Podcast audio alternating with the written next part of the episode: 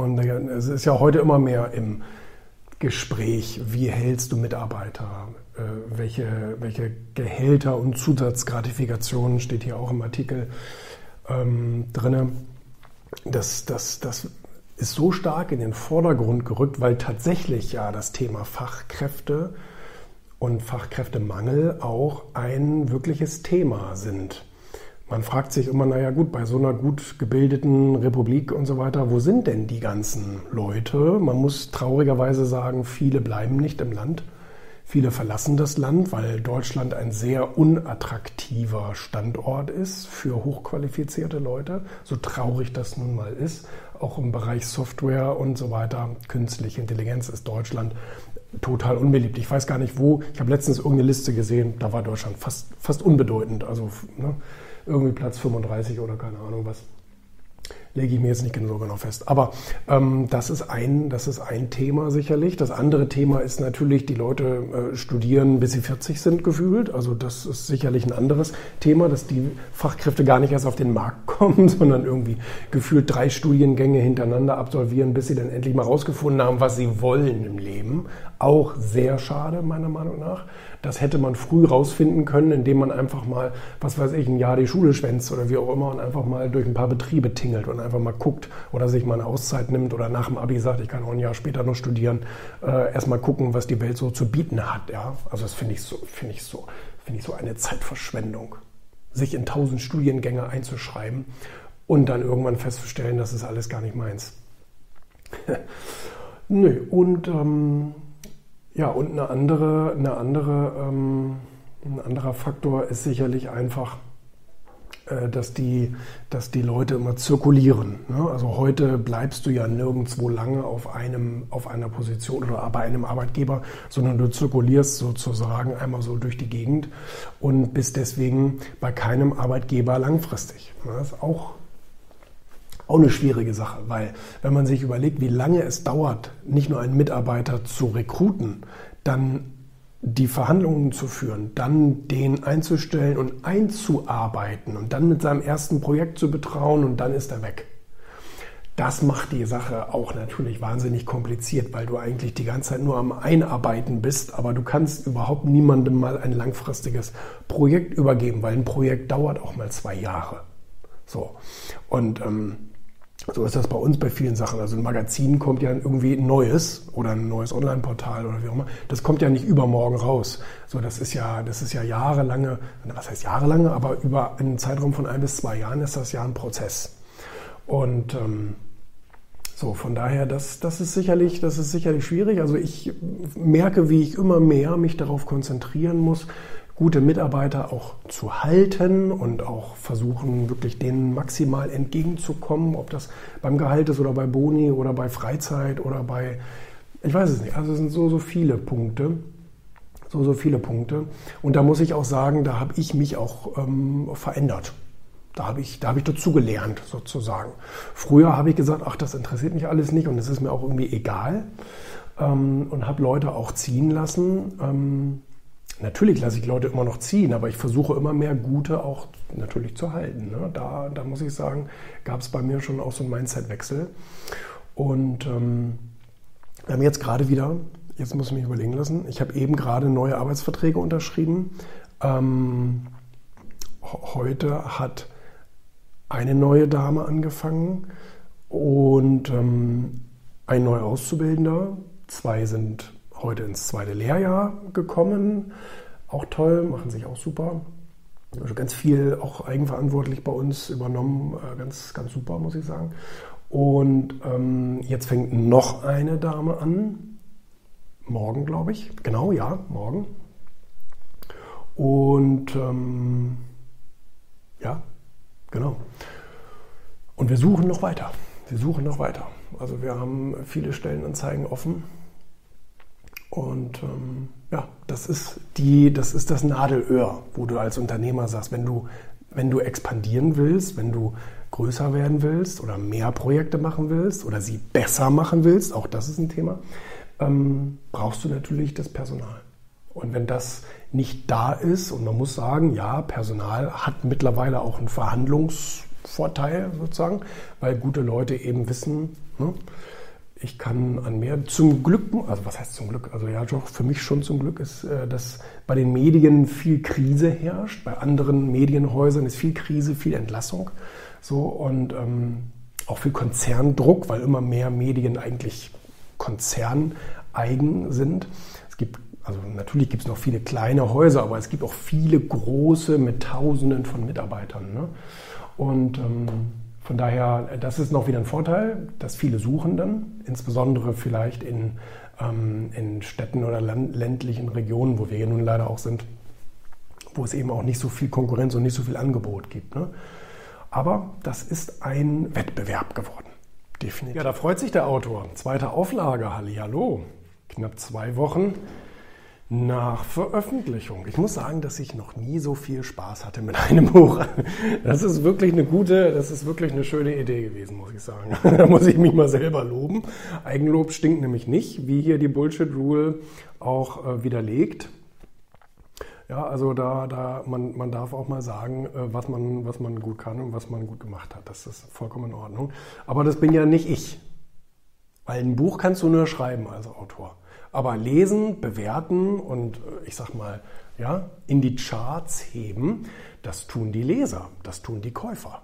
Das ist eine ganz klare Nummer. Ja? Also dein Buch kann in Anführungsstrichen ja immer nur so erfolgreich sein, wie die Leser es oder der Markt es haben will. Ist übrigens bei allen Wirtschaftsprodukten so.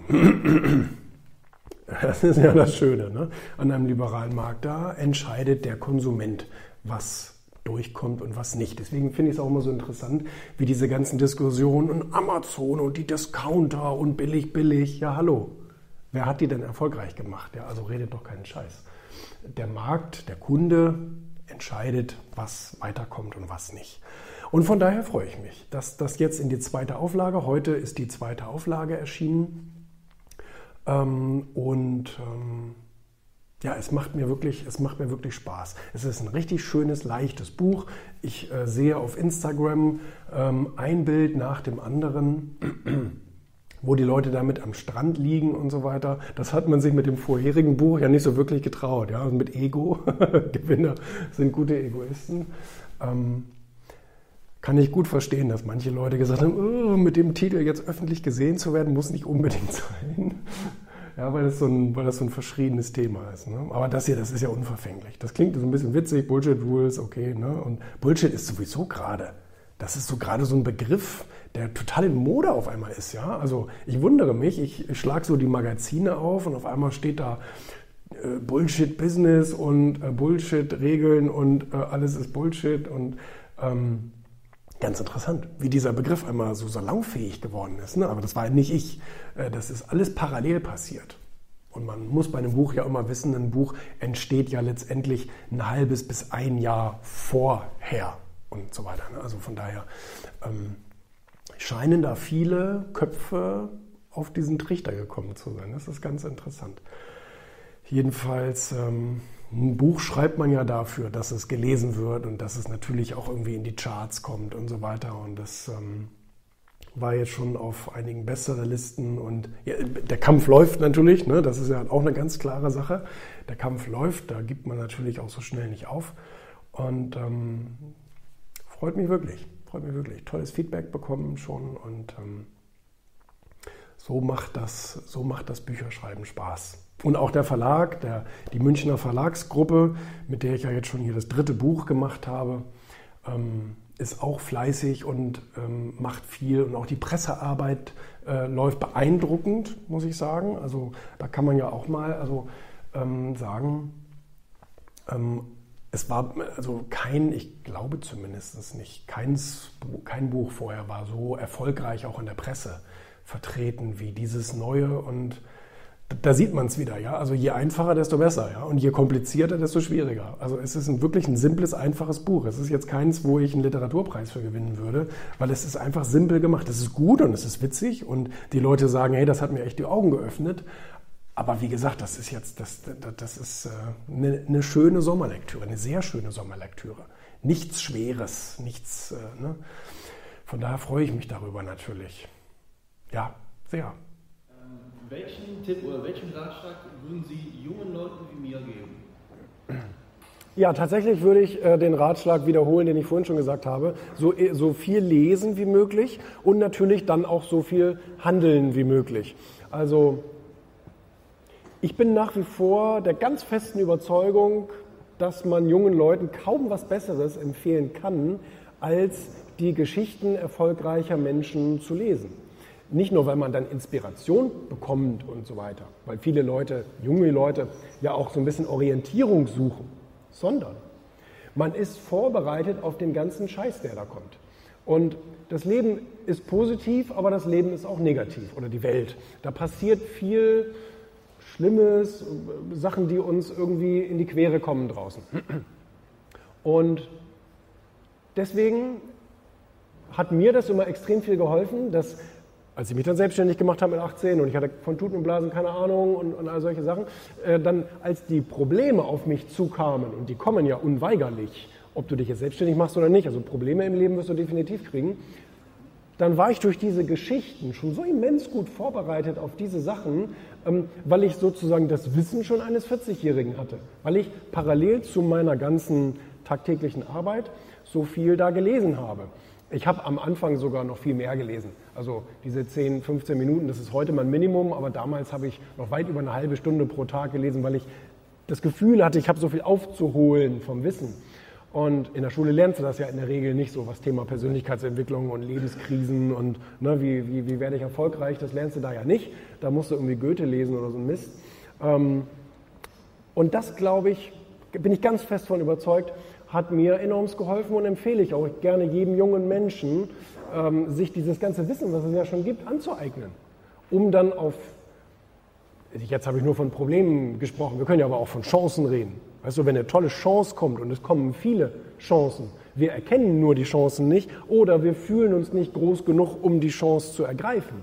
Aber wenn ich das nötige Wissen habe, dann ähm, traue ich mich auch ganz andere Dinge. Ich bin ja komischerweise selber jedes Mal erstaunt, wieder wie viel Arbeit, wie viel Detail, Verliebtheit vielleicht auch, also Detailtreue, ähm, wieder dazugehört, eine neue Ausgabe auf den Markt zu bringen. Obwohl wir das jetzt schon seit zehn Jahren machen, Magazine auf den Markt zu bringen, jeden Monat, also mehrere ja mittlerweile, auch jeden Monat, ähm, ist es immer wieder so ein wahnsinniges Angehen so viele verschiedene Ressorts, die zusammenarbeiten müssen, ob das Fotos sind, äh, Recherche, Redakteure, ähm, äh, Interviews ähm, und, und dann Vertrieb und Auflagenplanung und eine Druckerei und, und Abo-Service und was alles dann dazugehört, um letztendlich einen Titel dann fertig zu haben. Und ähm, es ist jedes Mal ein richtiges Projekt jedes Mal ein richtig eigenes Projekt, wo ganz viele Faktoren irgendwie zusammenkommen müssen und die müssen auch funktionieren. Und wenn eines nicht funktioniert, muss man schnell für Abhilfe sorgen. Ich habe immer jedes Mal eine halbe Krise, wenn irgendein wichtiger Mitarbeiter während des Prozesses ähm, uns verlässt, warum auch immer. Und ähm, dann muss man immer schnell Abhilfe schaffen. Oftmals klappt es so schnell nicht und die anderen Kollegen müssen das mit auffangen. Und das sorgt dann auch wieder so ein bisschen für Demotivation, weil es natürlich wirklich viel ist. Ne? Es sind wirklich viele Sachen und ähm, äh, Korrekturschleifen, so, dann, nee, da soll noch was geändert werden und nochmal. Und oft bin ich der Pedant, dass ich sage, nein, noch einen Tick besser, noch einen Tick anders, noch einen Tick schwarzer, noch einen Tick heller.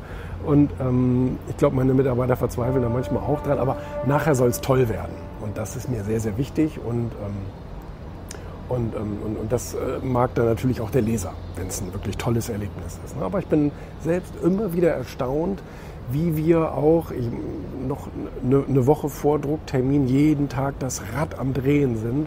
Und, und äh, Wahnsinn. Das ist, das ist wirklich Wahnsinn. Das ist wie ein Konzert, finde ich. Wie ein Konzert, wo ja auch so viele verschiedene Dinge, Parameter erfüllt werden müssen. So ist es jedes Mal ein Heft rauszubringen. Und diesmal sind wir wieder sehr seitenstark beim Erfolgmagazin zum Beispiel. Ähm, mit auch einem großen Sonderthema und so weiter. Und äh, das, das macht alles echt viel, ähm, echt viel Arbeit.